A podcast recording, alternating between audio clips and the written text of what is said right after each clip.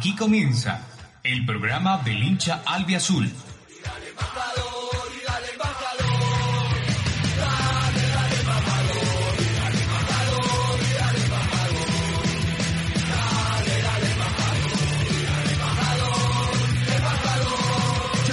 Análisis embajador. Análisis embajador. La actualidad, la historia, los datos, la opinión y el análisis. Un programa de unisabanamedios.com. Soy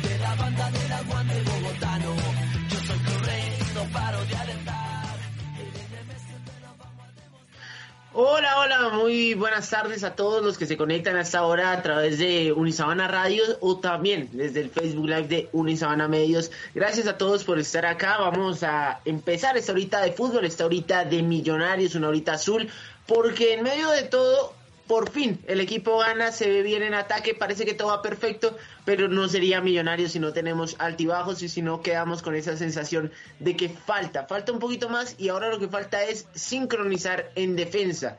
También tenemos el partido anterior, el lunes anterior contra Patriotas, vamos a hablar un poquito de ello, vamos a hablar también de qué pasa en el arco, Juanito, Vargas, bueno Muchísimas cosas por hablar el día de hoy, así que para arrancar de una vez y calentando motores voy a saludar a mis compañeros que a esta hora están aquí con nosotros, cada uno pues desde sus casas en esta modalidad virtual. Saludo entonces a Valeria, le mando un abrazo y bueno, ¿cómo viste ese partido del día de ayer?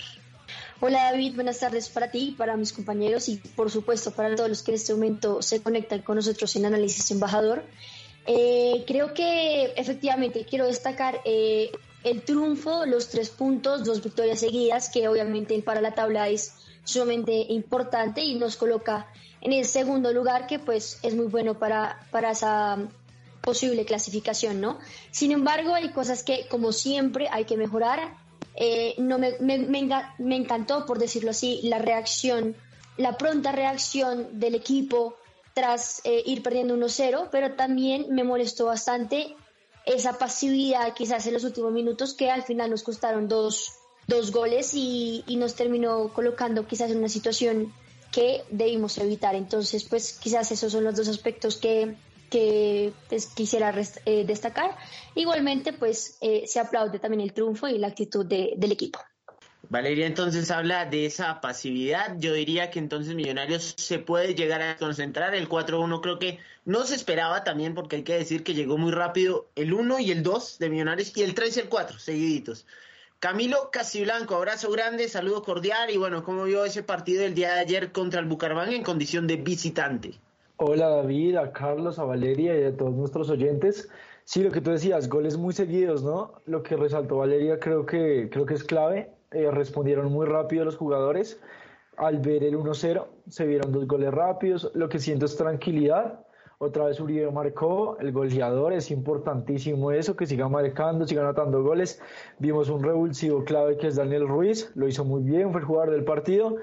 Vi muy bien a Giraldo, McAllister tuvo unas buenas participaciones, o sea, el equipo en ataque me, generó, me generó confianza en la defensa quedé un poco preocupado por el tema de Ginás, que salió lesionado. Y bueno, no solo de Ginás, los tres cambios de Gamero fueron por obligación, porque fueron tres lesiones.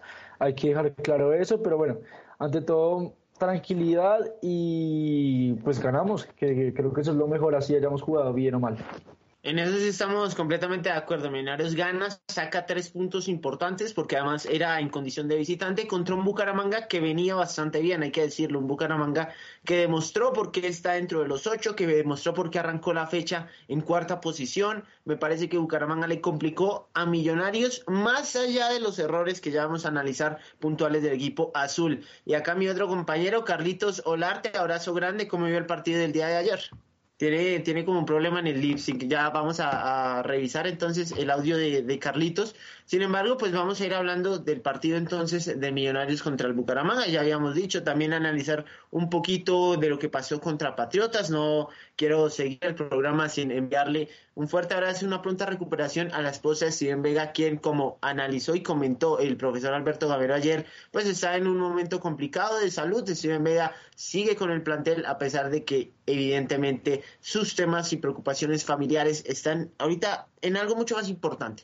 Entonces, eh, pues un abrazo grande y una pronta recuperación a la esposa de Steven Vega.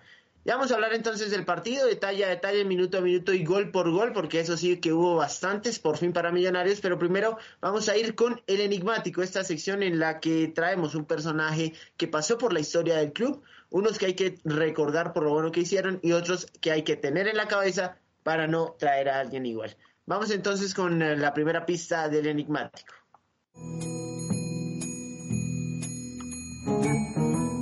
Enigmático el personaje de la semana.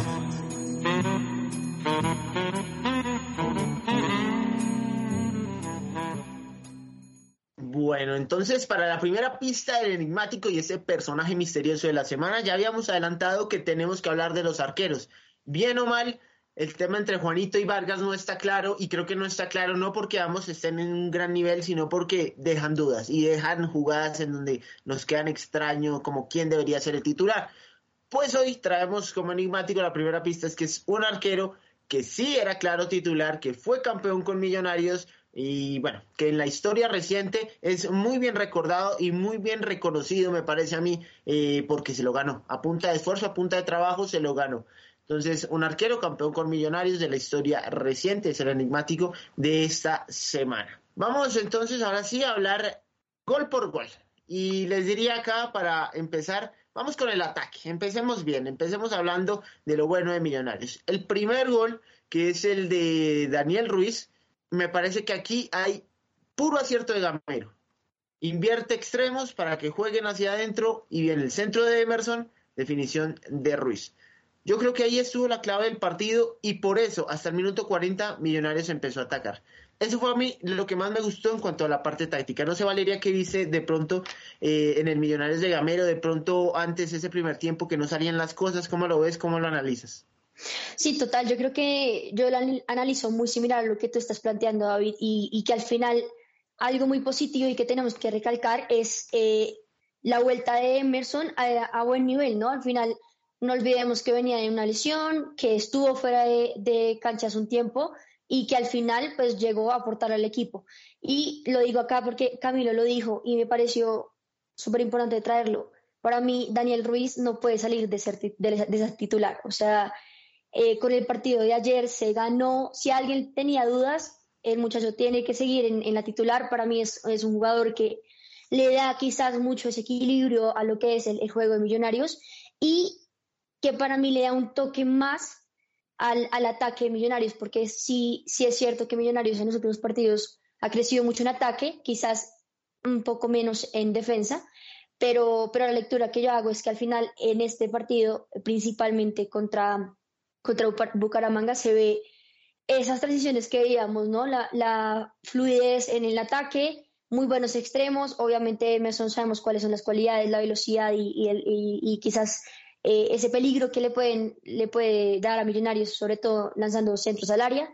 Entonces creo que, que, la lectura es positiva al final para, para el ataque del, equipo. Óigame, Cami, usted que decía precisamente que Ruiz no podía salir eh, a perfil cambiado, ¿qué le aporta a esos jugadores que se cierran tanto o, por, qué, por qué tenerlos un partido abiertos, unos cerrados? ¿Cómo, cómo es eso ahí?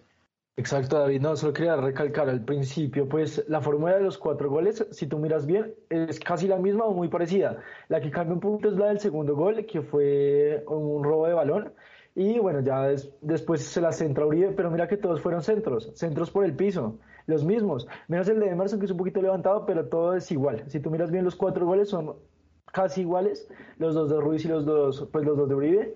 Y creo que ahí está la clave, lo que tú decías, los extremos. Daniel Ruiz por un lado y Emerson por el otro. El primer gol ves como engancha hacia el medio y le puede pegar o puede meter un centro al otro extremo o al delantero como lo hizo Emerson y fue gol.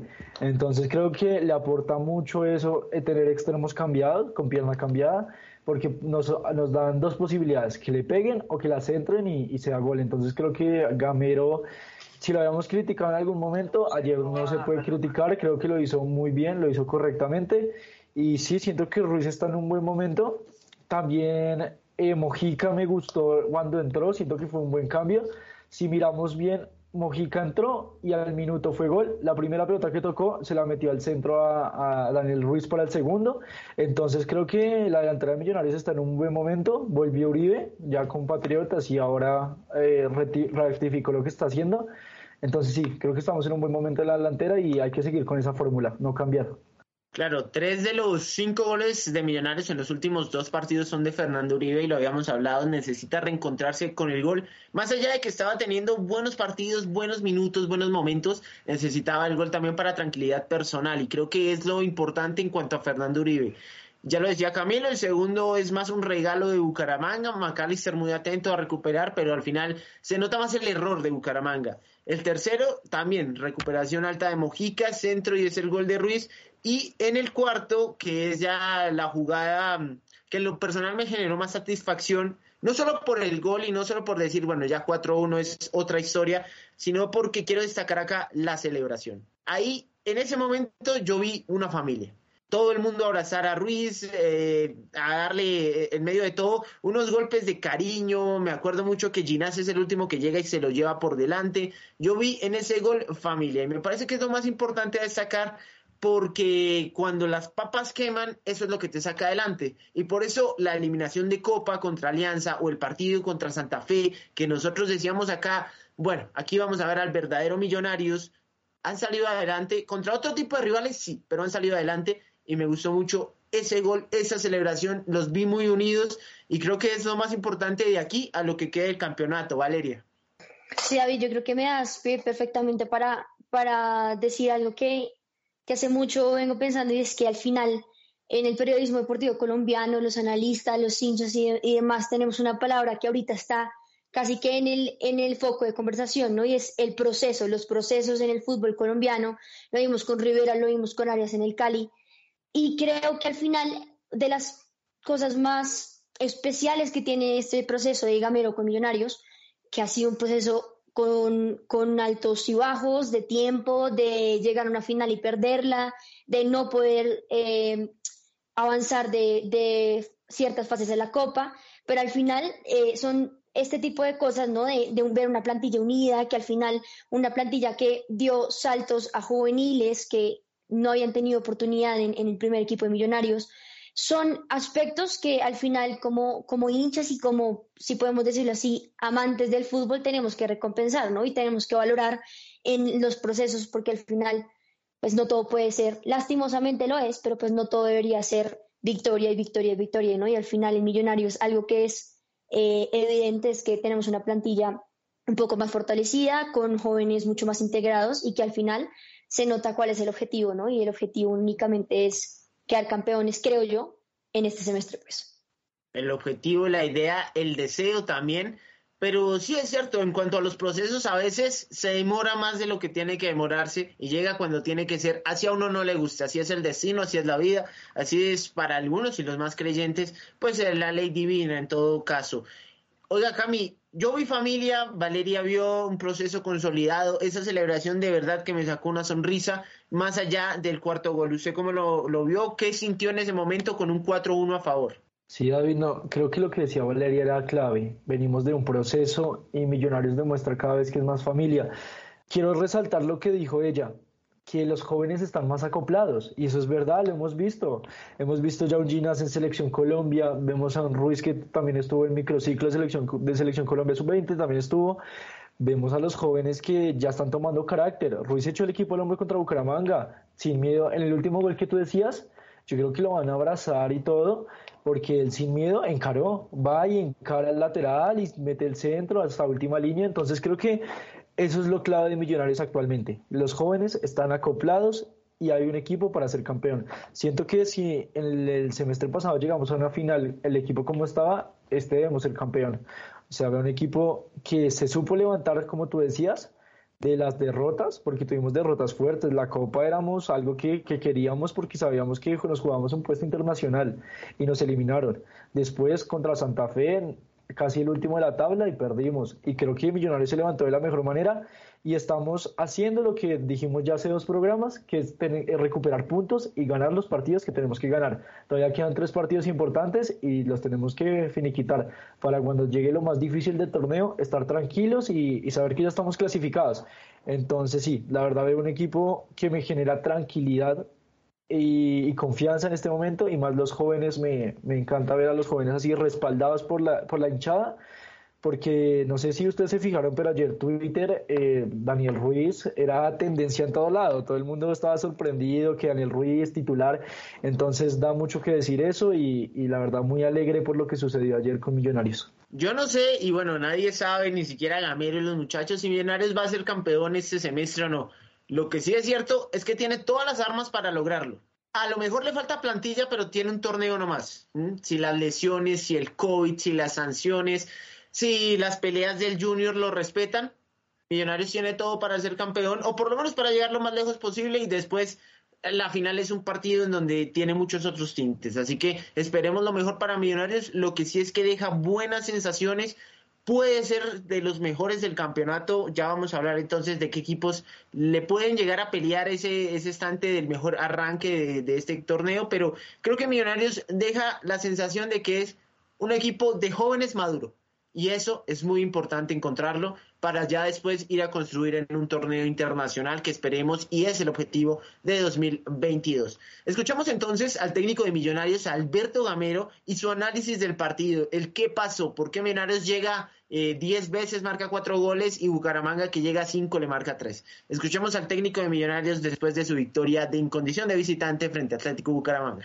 Me deja tranquilo el resultado, me deja tranquilo la, elaboración del equipo, me deja tranquilo la mentalidad que trajo el equipo para venir aquí a ganar el partido y lo hicimos. ¿Qué me deja intranquilo? Eh, yo creo que las jugadas de pelota quieta vamos a, estamos trabajando en esto y vamos a seguir trabajando. Esto no quiere decir que no hayamos trabajado, lo estamos trabajando, estamos por mejorar. Hoy, hoy la verdad que cuando veíamos que teníamos un equipo con un, muy buen biotipo, eh, de pronto nos, anticiparon y nos ganaron.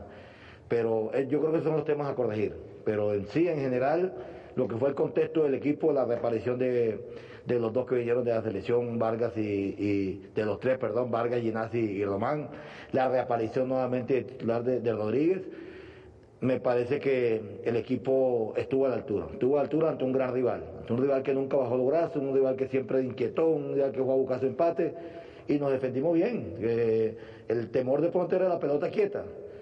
Ahí está entonces los pros y los contras de la victoria de Millonarios, lo que vio Alberto Gamero, le queda tranquilo el ataque, la defensa ya vamos a hablarla entonces de qué es lo que pasó, por qué estamos tan mal en defensa o si es más cuestión de un partido y la pelota quieta, que eso sí, había sido algo que a Millonarios había mejorado porque nunca ha tenido super fuerza en la pelota quieta, pero había mejorado, y no sé, de un partido al otro quedó retratado entonces en la pelota parada. Eh, ahorita Valeria repetía algo que Camilo ha dicho a lo largo del semestre y es Daniel Ruiz tiene que ser titular. Yo les pregunto, le ganó el puesto a Mojica, porque también habíamos dicho que Mojica arrancó bien y se fue apagando y se fue apagando y se fue apagando. Y si bien de esos tres McAllister es inamovible y Ruiz tiene que ser titular, ¿Mojica perdió el puesto, Camilo? Es que sí es difícil, David. Yo estaba convencido de lo que te decía, que Ruiz debería ser titular y con este partido me lo, me lo confirmó. Al principio empezó Mojica, pero siento que es eso, David. Me he dado cuenta que, que el fútbol es eso y es por momentos. Hay jugadores que tienen sus días, como ahorita lo tuvo Ruiz, de pronto ya en dos semanas se vuelve a apagar, porque esto es fútbol colombiano, no hay una constante, es mucho de subidas y bajadas. En este momento, hoy te digo que el titular debe ser Ruiz, Mojica tuvo su oportunidad, bajó el rendimiento, entonces pasa a ser suplente. De pronto yo en tres fechas más adelante te digo, no, Ruiz debe ser suplente y Mojica titular. Es que el fútbol colombiano es de eso es de ir rotando y la plantilla que todos los 11, 15, 16 jugadores, 18 que estén, estar disponibles y con un nivel aceptable o muy bueno y ganarse la posición, creo que es ganarse la posición. También un tema muy clave que creo que pues ahorita tocaste era el del portero. Voy a adelantar un poquito a eso. Gamero mencionaba lo de las pelotas paradas. Para mí el gol de, el último gol o el tercer gol, no me acuerdo muy bien, eh, el segundo gol de, de Bucaramanga, es culpa también de, Juanito. Sale a cazar mariposas, no tenía que salir allá. Él se enoja que porque Pereira lo deja cabecear, que tuvo muy mal partido Pereira, no entró bien, ahí después hablaremos de eso, pero para mí es principal el rol de Juanito, no salió a hacer nada ahí. Entonces sí, creo que es eso, es momentos. Para mí el titular de la portería, para mí sigue siendo Vargas, creo que ha hecho más mérito. Y, y bueno, no sé, ya en, el medio para arriba sí es un poquito del momento, pero Ruiz hoy en día para mí es titular. El, comentario de Camilo me, me, queda perfecto porque precisamente era el ejemplo que iba a traerles Pereira, Daniel Giraldo. Pereira subo su, tuvo su oportunidad, creo que la desaprovechó, tampoco logró acomodarse después de que quedó de titular con la lesión de Cleaver y demás, no logró acomodarse. Daniel Giraldo dos partidos buenos y creo que ha encontrado Millonarios la solidez que no encontraba con Pereira, siendo Pereira un buen jugador, de pronto con características más ofensivas y demás. Y lo que dice Camilo es verdad, ayer entró, ayer no entró bien, ayer no entró bien y debía ser un partido para él sin McAllister, si no estoy mal, sin Ruiz. Eh, era un partido para que se echara el equipo al hombro, no lo logró y desafortunadamente queda que en los minutos que jugó ganó el partido Bucaramanga 2-0. En los minutos que jugó, a Millonarios le marcaron dos, uno en donde se ve comprometido, que es el que dice Camilo, el del tiro libre de costado. Valeria Ruiz le ganó el puesto a Mojica. ¿Cuándo puede volver a entrar el 10? Mm, ¿O en qué partidos sí, qué partidos no? ¿Cómo lo ves? Bueno, David, a mí personalmente es algo totalmente personal. A mí sí me gusta mucho más Daniel Ruiz en esa posición de extremo que Mojica. Pero también concuerdo con Camilo de que al final todo depende y la decisión del técnico siempre va a estar eh, enfocada en la actualidad del jugador, ¿no? Pero me parece muy importante que nos estemos planteando esta incógnita porque al final refleja algo que nosotros en, programas anteriores habíamos hablado, ¿no? Y es que haya y que exista competencia con la plantilla que tenemos. Y lo hablamos también anteriormente. ¿Será que hay competencia? ¿Será que el banquillo, los que están en el banco, están al mismo nivel que la titular? Y al final que nos estemos planteando si Mojica o Ruiz, ¿cuál va a ser titular? Pues es un reflejo de que quizás los jugadores se están poniendo a punto para, para competir por, por la titular y creo que eso es maravilloso. Así que, pues también concuerdo con Camilo, para mí en este momento Ruiz tiene que, que ser titular. Me gustó muchísimo eh, el partido y me gusta mucho la actitud. Al final uno pide jugadores que defiendan la camiseta, que quieran a la institución y, y en Ruiz se ve esas ganas de, de, triunfar en Millonarios y creo que también es algo que, que se le tiene que recompensar con, con la titular. Eh, Carlitos, hablamos entonces, esperamos ya haber solucionado entonces el problema. Mojica o Ruiz, creemos acá Valeria, Camilo y yo que Ruiz le ganó el puesto al número 10 de Millonarios, pero que, bueno, deja buen sin sabor, o mejor, deja buen sabor que Mojica entre y haga asistencia. ¿Quién debe ser el titular hoy en día en Millonarios, Carlitos? Bueno, ya me pueden escuchar primero que todo. Sí, ya. Eh, segundo, eh, yo sí creo que, yo creo que pueden jugar juntos, ¿no? Uno por una banda y el otro por la otra banda. Eh, me gustó, pues Ruiz jugó un partidazo contra Bucaramanga, dos eh, sí, un gol y dos asistencias, creo que fue. Entonces, eh, yo creo que los dos pueden jugar juntos. Eh, no sé, tal vez también o Mojica por una banda o por el centro y Uribe adelante. Pero sí, yo creo que los dos pueden hacer, o sea, pueden compartir el equipo. Sí, pues Gamero lo intentó, sobre todo sin Emerson, con, con 3-10. A mí no me convenció tanto porque creo que le faltó lo que hablábamos, un poquito de velocidad, de picardía, que lo intentaba Guerra, lo intentaba Rengifo, pero no eran constantes. La figura del encuentro, sin lugar a duda, Daniel Ruiz, que realizó dos goles en tres remates, de hecho el único remate al arco antes del primero de Millonario, el único en 44 minutos, 45 minutos es de Daniel Ruiz de media distancia. También vemos que, bueno, en las ocasiones creadas o intentadas que, hizo Daniel Ruiz mediante centros, pases filtrados, fueron otras tres, buscando precisamente goles de Uribe, goles de McAllister. De hecho, llega una de las asistencias, como ya lo mencionaba Carlitos. en cuanto a la defensa, no tuvo mayor participación, completó la línea, su, su mayor porcentaje de participación en el juego sobre la zona izquierda, más que la derecha, y es lo curioso, porque si bien por la derecha marca los goles, sobre todo su recorrido fue largo por zona izquierda para completar línea. Y bueno, finalmente 36 pases con un 78% de acierto para uno de los jugadores más claros y más técnicos de Millonarios. Carlitos, no sé si querías decir algo más.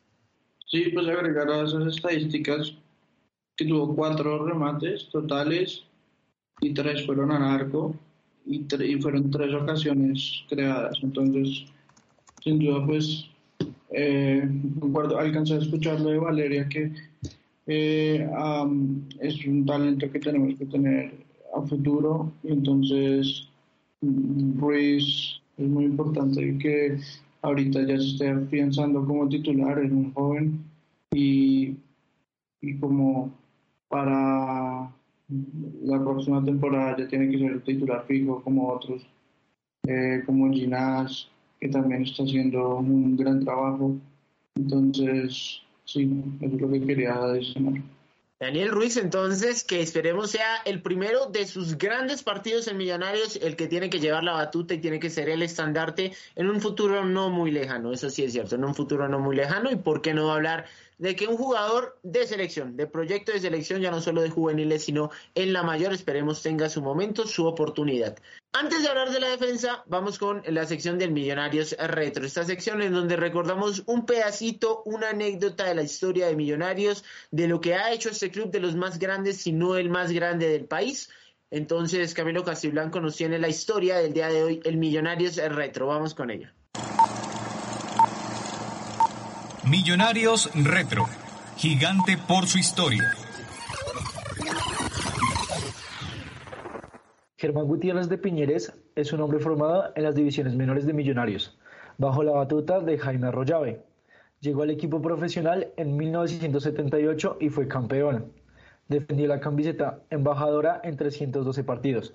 Era un defensa temperamental, de la época en que los delanteros lo pensaban más de una vez antes de encararlo. Por su profesionalidad y amor a la camiseta, actuó en los cuatro puestos de la defensa, e inclusive como volante de contención.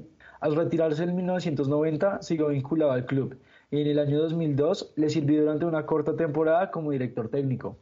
En la actualidad, ejerce su profesión de periodista. Su sentimiento por los colores se ha manifestado de diferentes maneras. En una época tuvo en el barrio Galerías una panería llamada Panmillos Germán Gutiérrez, el Águila, es el tipo de defensa que en estos momentos del equipo reclama a gritos y fue campeón, al igual que en 1987 y 1988. Gracias entonces a, a Camilo Germán Gutiérrez de Piñeres, un hombre que en algún momento en las primeras temporadas lo tuvimos aquí en la mesa de análisis embajador para hablarnos de un Millonarios completamente diferente, pero que en ese momento nos decía, hombre, estos Millonarios y hasta las apuestas, las, los partidos por la Coca-Cola, hasta esto los tiene que ganar porque esto es Millonarios y de a poco, de a poco vamos encontrando nuevos jugadores, nuevos defensas que van saliendo de la cantera azul para buscar ese legado, ¿no? Hablamos ahorita de Ginás, unos años atrás podemos decir Pedro Franco, bueno, Germán Gutiérrez de Piñeres, la anécdota y el hombre que nos quería destacar el día de hoy, Camilo. Carlitos. También quería destacar de la historia de Camilo, que era un jugador eh, polifacético, que pudo jugar en todas las posiciones y es, algo que no se veía mucho en ese tiempo y pues me parece interesante. Es algo que se necesita en el fútbol moderno. Eso, eso también es muy cierto, ¿no? Porque hoy podríamos decir de Steven Vega que, que es como el polifuncional, pero poco más, poco más ya no solo en Millonarios, sino en el fútbol profesional colombiano. Aprovecho entonces este pedacito para darles la segunda pista del enigmático, este personaje misterioso de la semana que queremos recordar el día de hoy. La primera la recuerdo y es que es un arquero, un arquero campeón. Y la segunda es que el Millonarios anotó dos goles, así que vayamos haciendo memoria qué arquero tiene ese talento y esa posibilidad de anotar. Dos goles que si habláramos de un delantero sería terrible, para un arquero es mucho. Dos goles como arquero campeón de Millonarios. Ese es el enigmático. Ya vamos con la última pista sobre los últimos minutos del programa del día de hoy. Y hablando de arqueros, tenemos que hablar de Juanito Moreno y del jugador Cristian Vargas. Juanito Moreno, quien fue titular el día de ayer contra Bucaramanga, ha sido cuatro veces titular en el torneo, más los minutos cuando se lesionó Vargas, es decir, ha estado en cinco compromisos de los nueve. Le han anotado cinco goles. Cinco de los goles que le han hecho a Millonarios han sido a Juanito Moreno, ya lo decía Camilo, sobre todo el tercero del día de ayer que ha comprometido. Me parece que los otros dos no tiene toda la culpa, toda la responsabilidad, pero sí queda como lento, se ve lento y desafortunadamente en el puesto del arquero todo se maximiza. Por el otro lado, Cristian Vargas, que también ha sido cuatro veces titular, o mejor, ha sido cinco veces titular, una vez fue cambio cuando se lesionó ese pequeño desgarro en su pierna derecha, eh, le han anotado cuatro anotaciones. El problema, y es a donde quiero llegar, es que los cinco que le han hecho a Juanito, tres fueron ayer y dos fueron contra el Cali. Es decir, cuando le marcan, le marcan casi que todo. A Vargas sí le han ido de a uno, de a uno y cero. En ese sentido, hay un problema y hay preocupación en el arco. ¿Cómo lo ven? ¿Cómo lo analizan? ¿Se sienten seguros con uno, con ninguno? ¿Qué piensan? Camilo, adelante. No me siento 100% seguro con ninguno, David, la verdad. Siento que Vargas, personalmente, en las últimas fechas y como terminó el último campeonato, me, me, da más confianza y lo sigo manteniendo, me da un poquito más de confianza, pero siento que no es un portero del primer nivel. Ninguno de los dos es un portero de primer nivel y para un equipo como pues para Millonarios. Siento que falta algo más. Supongo que el otro semestre ya miraremos qué hacer con esa posición. Pero por ahora yo me quedaría con Vargas. La verdad, Juanito tuvo errores que le costaron demasiado. O sea, para mí lo de Everton, aunque no sea un torneo, pero son errores que no se pueden cometer. Y siento que marcan a, la hinchada y marcan al, jugador azul. Creo que mm, me quedo con Vargas en este momento para terminar el campeonato. Para mí Vargas es el titular. Valeria. Bueno, yo personalmente siempre a mí siempre me ha gustado Juanito y mucho más pues porque al final es de la casa, ¿no? Y uno siempre va a tirar a proteger al jugador que sale de, de, la cantera. Pero sí es cierto que actualmente el nivel de, de Juanito no es el mejor y también iría como con, con, Camilo de que pues Vargas sí que fue en ciertas cosas determinante el, semestre pasado. La experiencia también pesa, eh, eh, pesa en un momento así, cuando el nivel quizás no es el, el indicado, y, creo que en eso puede ganar un poco más Vargas. Y otra, otra cosa que uno lo ve en redes, ¿no? Ahorita la mejor decisión para no quemar a un jugador como Juanito, que es joven, que es, es de pronto quizás dejarlo en la banca unos partidos, para mí, para mí personalmente, porque siento que ya el jugador lo empieza a, eh, quemar, la hinchada empieza también a, disgustarse un poco con el jugador y, creo que es mejor eh, que él mismo pues se autoexija para, para volver al nivel y, y, sea Vargas el que, el que comanda el equipo desde el arco. ¿Y qué me dice Carlitos? ¿Cómo ve esa situación del arco azul? Mm, bueno, yo estoy de acuerdo con todos. Yo, también pondría a Vargas de titular, porque Juanito eh, sí ha tenido muchos errores, no solamente esa temporada, sino la pasada, y pues pues es joven, sí, lo que dice Valeria es, de la casa y hay que apoyarlo, pero apoyarlo tampoco es ponerlo de titular cuando está mal. Eso pues no sería, no sería un buen proceso para Juanito. Entonces también tiene que aprender que cuando juega mal pues va a la banca y, dejar que Vargas tenga, que, está jugando bien, eh, tenga sus minutos Em, no sé, Gamero le está dando mucha confianza y Juanito no ha respondido. Entonces sí, yo voy con Vargas también. Bueno, mm, yo sí soy, bueno, yo me voy con Juanito y explico por qué. El semestre pasado, cuando perdió la titularidad, cuando Gamero lo cambió por Vargas, eh, yo decía o yo pensaba en ese, en ese momento, hombre, sí se ha equivocado, pero no han sido errores tan groseros. Creo que aquí es donde tiene que apoyarse el doble o el triple, porque es muy fácil decir lo hiciste bien cuando lo hiciste bien, pero es mucho más fácil tirar todo a la basura cuando uno se equivoca. Ya no solo hablo de fútbol, hablo de la vida misma. Entonces yo no estaba del todo de acuerdo, si bien creo que Vargas después respondió bien, bien, nada del otro mundo, pero respondió bien. Creo que a Juanito le llega la oportunidad con la lesión y viene Huila, Jaguares, Águilas Doradas. son tres partidos en donde no quiero menospreciar a ningún rival, pero son tres partidos en donde Millonarios debería tener la iniciativa, debería salir a proponer, debería tener control, dominio del juego y debería sacar los nueve puntos. Debería. Después pasan cosas y te ganan o empatas y bueno, el fútbol es impredecible. Pero creo que son partidos en donde hay que decirle a Juanito, hombre, estoy acá, estoy contigo, te tiro toda la responsabilidad porque confío en ti.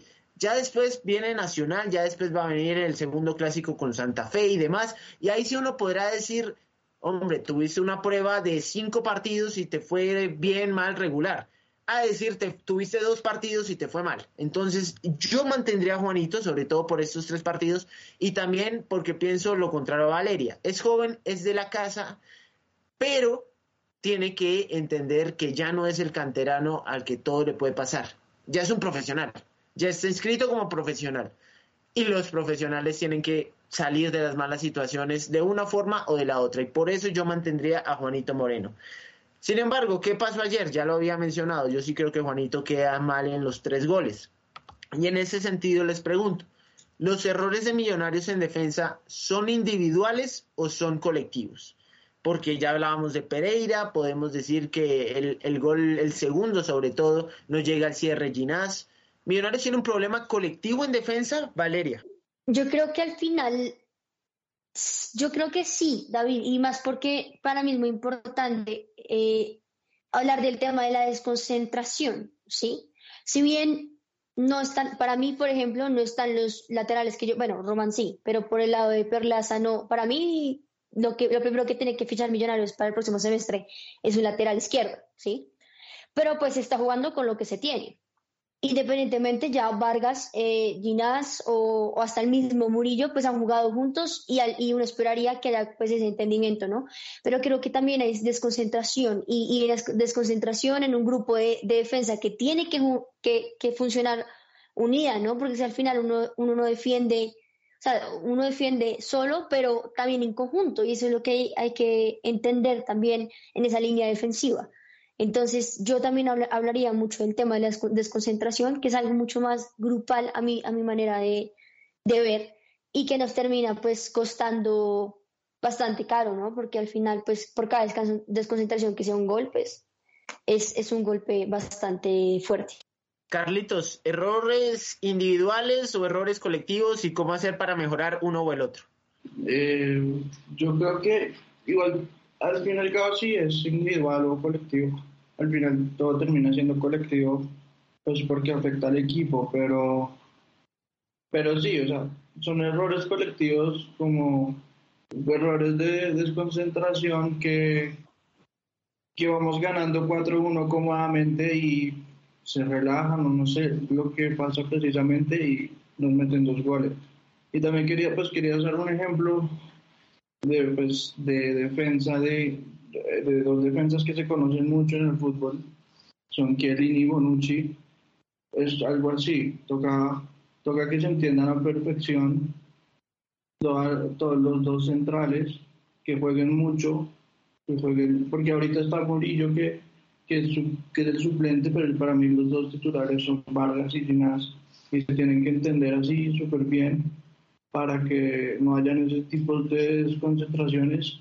Y obviamente el partido pues, es muy largo, son 90 minutos, pero pueden haber de sus concentraciones, pero que sean las más mínimas posibles. Cami, ¿cómo lo ve? David, yo creo que me quedo con lo que dijo Carlos. Para mí, personalmente, son errores individuales, más que todo, que hacen después afectar al equipo y señalar a la defensa Millonarios. Obviamente vamos a decir, el error fue el de él, pero igual se ve que a Millonarios le metieron tres goles, no al jugador. Igual es un error colectivo.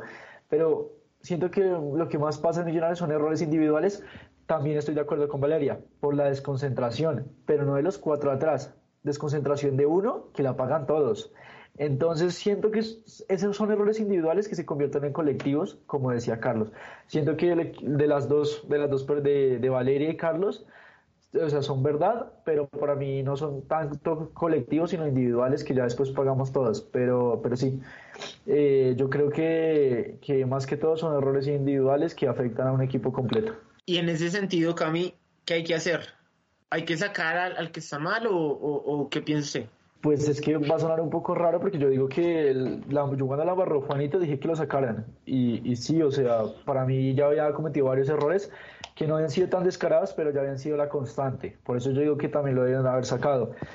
Pero ahora yo no, con la defensa y más lo corto de nómina que estamos, David, es, es imposible hacerlo. Es imposible, digamos, sacar a, a, Vargas y meter a Murillo. O sea, no siento que no están al mismo nivel, aunque tengo un error Vargas. Creo que es seguir trabajando, como decía Gamero, seguir trabajando en pelota parada, seguir trabajando en errores puntuales que tiene la defensa para poder llegar a consolidar una defensa sólida que creo que es lo que nos ha costado y, la desconcentración, como dijo Valeria contra Bucaramanga, nos costó dos goles. Entonces sí, pienso eso, la verdad. Entonces, en ese sentido, potenciar la línea de cuatro en, en la perspectiva de Camilo con Vargas atrás de ellos, que fue bueno lo que termina ganando en la mesa del día de hoy. Quiero entonces que escuchemos lo que dice el profesor de Millonarios, lo que dice Alberto Gamero. Tenemos entonces el audio hablando de la defensa, porque precisamente, pues para él la lectura va encaminada a lo que hemos dicho acá, pero tiene algunos matices interesantes. Así que escuchemos al técnico de Millonarios, Alberto Gamero, hablar de su defensa. Es importante porque este equipo donde va sale a proponer. Hay que buscar la forma, buscar la forma de, mejorar un poco más la defensa. Yo hoy no le echo la culpa a la defensa en los tres goles, porque prácticamente fueron dos goles de, pelota quieta y, uno de un, de, una, de un filtro que ahí antes se me lesiona a Ginás, lesiona no, ahí es cuando a Ginás le da calambre. Entonces, yo la verdad no le echo, hoy no culpo a mi defensa, porque en el juego aéreo no es mi defensa, es todo el equipo. Y cometimos ese error. Entonces, a medida que van pasando los entrenamientos, las sesiones de partidos, con los partidos me parece que el equipo va entendiendo cosas mejores y, va mejorando. No le echa la culpa a la defensa, es todo el equipo, sin embargo, es claro que hay errores puntuales como el juego aéreo y el juego aéreo que ya lo habíamos mencionado al comienzo del programa, fue el talón de Aquiles de Millonarios contra Bucaramanga y lo ha sido prácticamente durante, yo diría que todo el semestre, porque realmente han habido varios goles así y varias jugadas, segundas jugadas después de algún rebote o algún segundo cabezazo. Vamos entonces a hablar del próximo partido y más que el próximo partido de los próximos rivales y de cómo va la tabla en general. Pero para eso tenemos nuestra sección de Así va el rival y es que Valeria nos trae los datos de contra quién jugará Millonarios, cuándo y bueno, qué puede llegar a pasar. Así que vamos con el Así va el rival.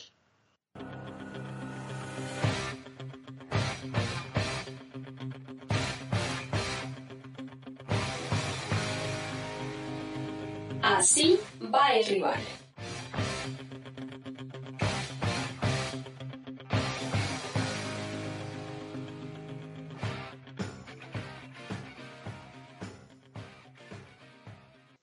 Bueno, David, compañeros, para como próximo rival eh, tenemos al Atlético Huila. Vamos a jugar contra el Huila el 18 de septiembre. Y bueno, básicamente el Atlético Huila juega hoy, importantísimo para completar esta fecha, juega hoy contra el Tolima en casa y actualmente ocupa el puesto número 18 con seis puntos. Pues a falta del partido que ya comentamos, que se juega hoy eh, contra el Tolima. En los últimos cinco partidos ha ganado un partido contra el Medellín, dos empates eh, contra el Bucaramanga y Quindío y dos derrotas ante Águilas y Jaguares. ¿no? En lo que va también de temporada, importantísimo, eh, lo hablamos también la vez pasada con Patriotas y esta vez lo, hablamos con el Huila, y es que lo que va de la temporada, pues la media del de gol del Huila es del 0,86%, pues 0,86%, en comparación con la de Millonarios, que obviamente pues creció con el último partido y es de 1,78. Entonces, pues es un rival, vuelve y juega, eh, no lo podemos decir como asequible porque pues nada es totalmente asequible, pero pues es una buena oportunidad para volver a recalcar que pues Millonarios puede conseguir una victoria más, tercera victoria seguida y por supuesto en casa. Eh, entonces, pues bueno, vamos a ver eh, cómo enfrentamos a este rival que sobre el papel pues no es eh, de los mejores rivales actualmente.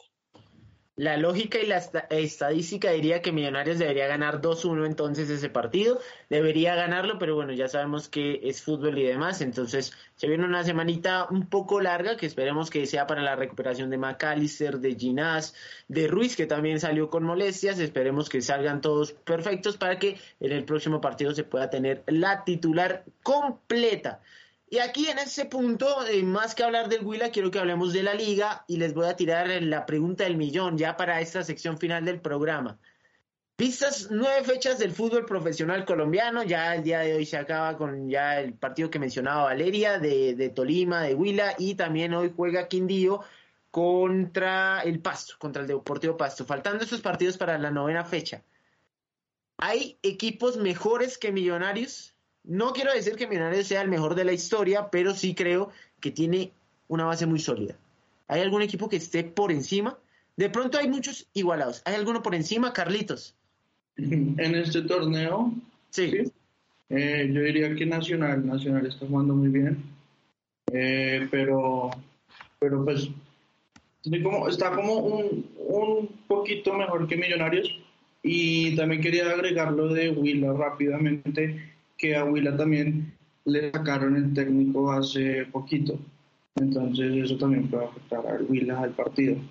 Pero sí, Nacional, Nacional está jugando bien. Nacional, eh, de alguna manera cuando pensaba en, la pregunta decía, me van a decir Nacional y déjenme darle a Nacional la duda. La misma duda que hablábamos de Millonarios el semestre pasado, porque es un equipo joven en, términos generales, si bien Nacional tiene muchas estrellas y tiene dos plantillas, tiene un técnico joven, que quiero ver qué va a pasar en la primera en que todo tambalee. Ahí está mi duda con Nacional. Cami, ¿equipo mejor que Millonarios o equipos mejores que Millonarios en este arranque de campeonato? Sí, David. Eh, yo digo que Nacional también, estoy de acuerdo con, con, con, Carlos. Es el único equipo invicto en el torneo. Lleva ocho victorias, un empate. Y aquí viendo las estadísticas, pues Nacional va primero y Millonarios segundo.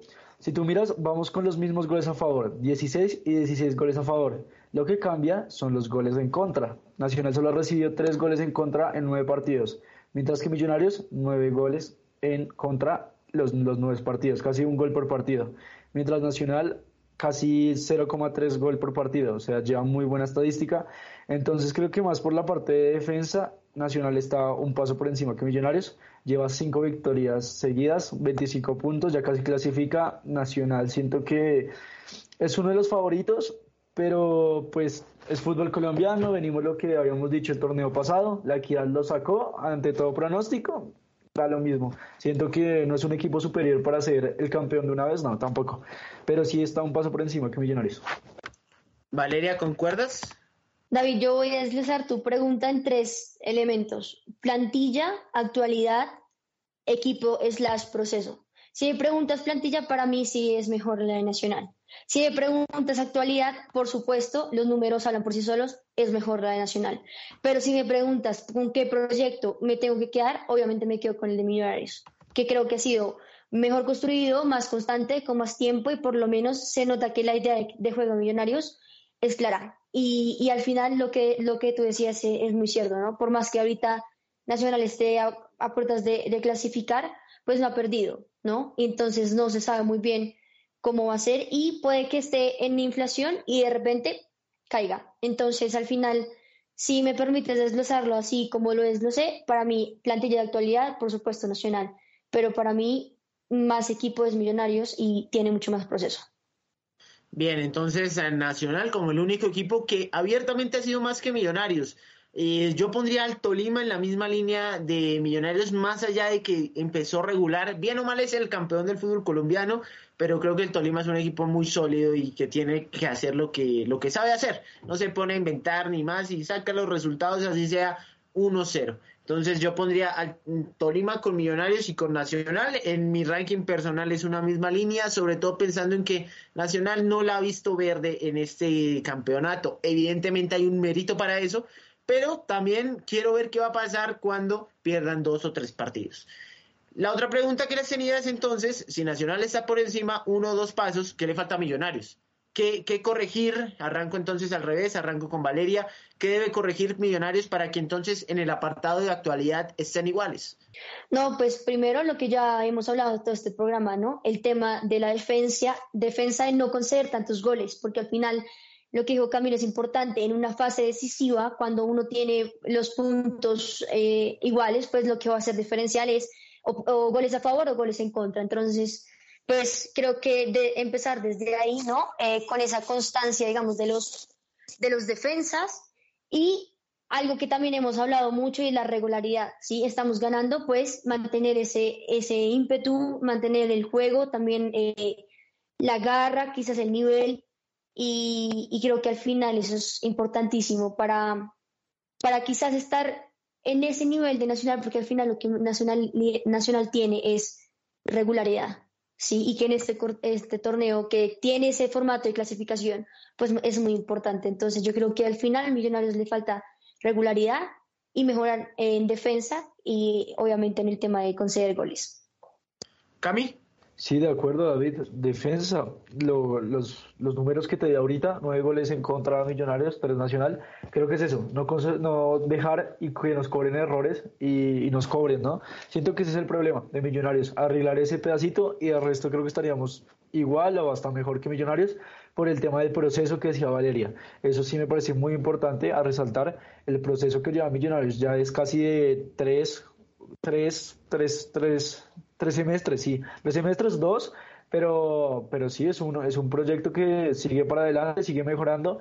Entonces, por ese pedacito, creo que Millonarios sí mejora la defensa, es mucho mejor que Nacional. Entonces, la defensa, Carlitos, ¿algo más? ¿Algo que agregar? Eh, bueno, sí, quería decir que tenemos los mismos goles en contra que Patriotas y Huila, entonces pues es algo... Y tenemos los mismos goles que Nacional a favor. Entonces sí, si arreglamos la defensa, somos mejor que Nacional, evidentemente. Bueno, eso, eso es positivo, evidentemente, en cuanto al ataque, pero muy malo en defensa, no, no había visto todos esos números.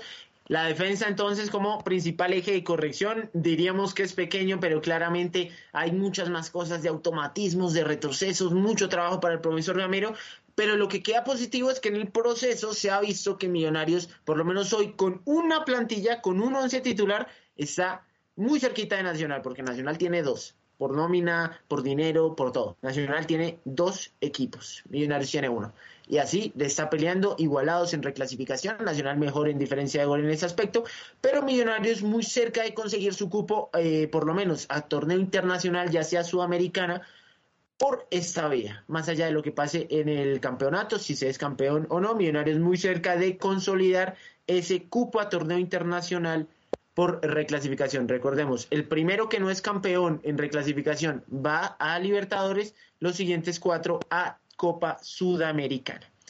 Siendo así, les comento, queridos eh, compañeros, oyentes y también televidentes por el Facebook Live o por Unisabana Radio, la última pista del enigmático. El personaje misterioso de esta semana es un arquero, es un arquero campeón, ya lo habíamos dicho, que anotó dos veces con Millonarios, ese talento, yo lo llamo así para un arquero porque tiene muy pocas posibilidades. Les doy un bonus track y es que ambos fueron tiros desde el punto penal, no tiros libres o no un minuto 90 y cabezazo. Y la última pista es que el jugador sigue en activo en la segunda B de Colombia en el Boca Juniors de Cali. Cami, lo tiene. Nelson Ramos, David, igual Carlos creo que también lo tenía, pero Nelson Ramos.